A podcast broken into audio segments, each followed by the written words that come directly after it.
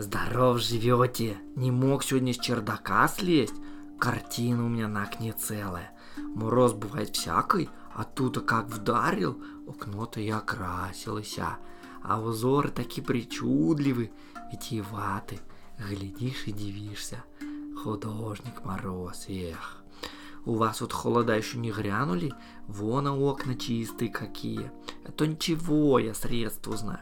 Пасту зубную водой маленько развести и перемешать с усердием. И потом, знаем себе, рисовать. Узоры окиели огромные, снежинки витиеваты.